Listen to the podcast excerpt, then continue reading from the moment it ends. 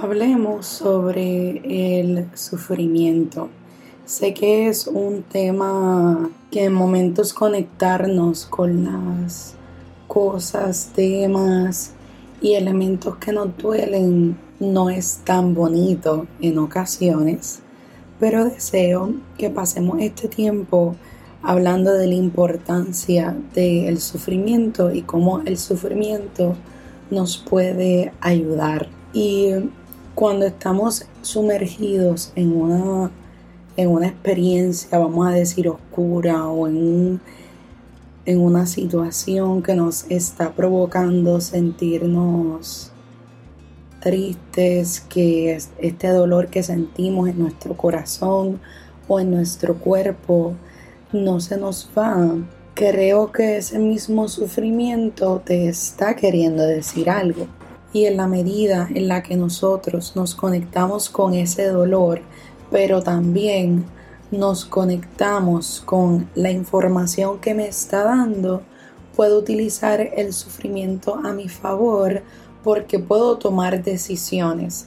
Decisiones en el sentido de que pues no deseo a ciertas personas en mi vida, creo que debo ya dejar ir esta situación, ya debo dejar ir ese evento o esa ropa, esa, ese elemento puede ser una cartulina, bolígrafos, libretas que pueden activar ese, esas situaciones de sufrimiento, mensajes, pues ese mismo sufrimiento y análisis nos puede llevar a tomar decisiones que nos pueden sacar de ese mismo sufrimiento.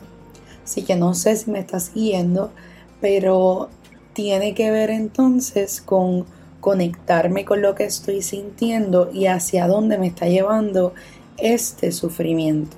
Cuál es la guía o cuál es el camino que me está incitando a seguir. Y claro, cuando sentimos que a lo que nos está incitando es a patrones más oscuros de nosotros, a deprimirnos, a tener estados de ánimo bien desequilibrados, pues ahí es momento de buscar ayuda. Sin embargo, cuando lo que te está pidiendo es que dejes ir unas cosas para poder tener plenitud y bienestar en su momento, porque una vez uno toma decisiones donde uno recorta o está haciendo unas modificaciones para su vida, en a largo plazo es que vas a ir sintiendo el bienestar. Quizás al principio no, porque nos tenemos que ajustar y tenemos que llevar a cabo ese proceso de crear un nuevo hábito. Vamos a decir que decido sacar a esta persona de mi vida, pues voy a pasar por un detox. Voy a pasar por una desintoxicación donde voy a voy a aprender a vivir sin esta persona. Y ahí eso también nos va a doler mucho más, porque vamos a estar en ese proceso de desintoxicarnos de una persona. Y este es un ejemplo.